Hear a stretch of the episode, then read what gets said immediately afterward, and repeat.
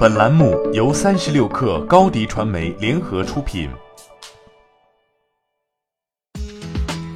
大家好，我是猎豹移动 CEO 傅盛，我是朱啸虎，我是张泉灵。大家好，我是创始伙伴周伟，推荐您收听八点一刻。我是三十六氪总裁冯大刚，八点一刻开播两周年，互联网人的资讯早餐，推荐你收听八点一刻，在这里听见未来。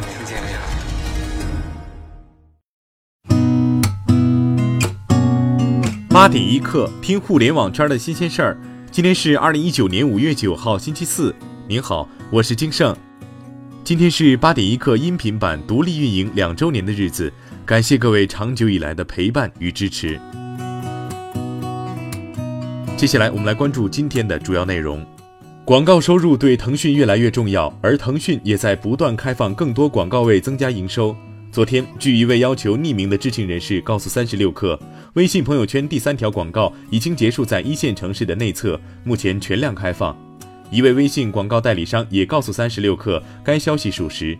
这意味着理论上每人每天能收到三条朋友圈广告，这也是时隔一年之后微信朋友圈广告的又一大重大新进展。三十六氪就此求证腾讯方面，截至昨晚发稿前，并未收到回复。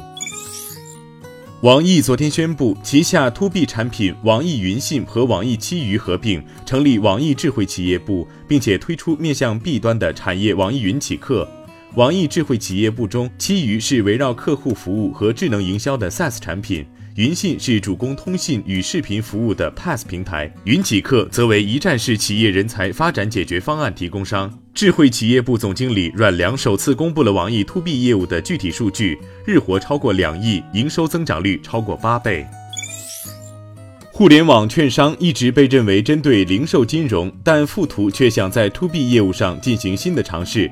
昨天，富途控股召开新产品发布会，正式推出企业服务品牌富途安逸，宣布将聚焦于新经济企业在海外资本市场的两大业务：一是海外 IPO 分销业务，二是员工持股计划解决方案。富途控股金融及企业服务总裁乌必伟表示，富途还是会坚持 C 端，B 端还是 C 端的补充。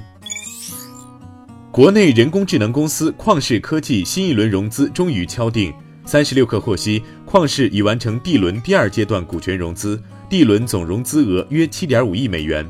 参与 D 轮融资的都是全球性机构和战略投资者，包括中银集团投资有限公司、阿布扎比投资局旗下全资子公司麦格利集团以及公银资管全球有限公司。本轮融资所获资金将主要用于进一步加强旷视在深度学习领域的技术优势，并加速人工智能解决方案的商业化落地。此外，这笔资金还将用于招聘 AI 人才，并推动公司的国际化运作。苏宁拼购昨天宣布，将建成五百家拼拼庄园，以及签约五百家拼拼工厂。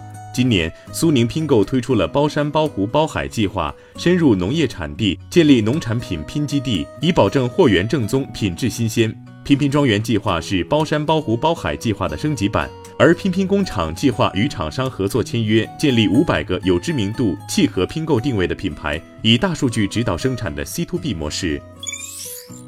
近日，德云社相声演员众筹事件引发公众关于网络众筹平台规范的质疑和讨论。民政部回应称，个人求助不属于慈善募捐，不在民政部法定监管职责范围内。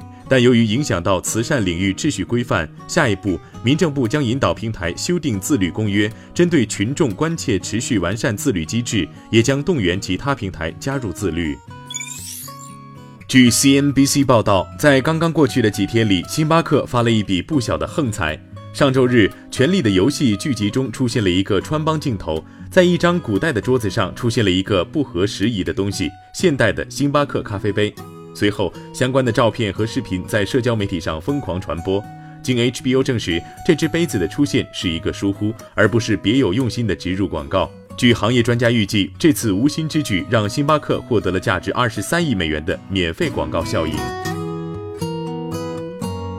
八点一刻，今日言论：五八同城 CEO 姚劲波在二零一九年五八神奇日峰会上说，不在乎短期的波动，要着眼于长远的规划。他称，五八同城不会裁员和减薪，而是持续扩招。此外，还将在创新和服务方面持续投入。他强调，五八同城不会做自营，会坚持做平台。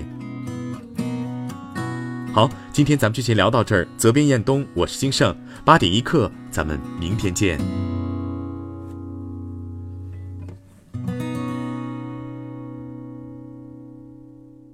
欢迎添加小课微信，微信 ID 是 s u p e r 三六 k 二 super 三十六课，加入我们的课友群，一起交流成长吧。高迪传媒，我们制造影响力。商务合作，请关注公众号高迪传媒。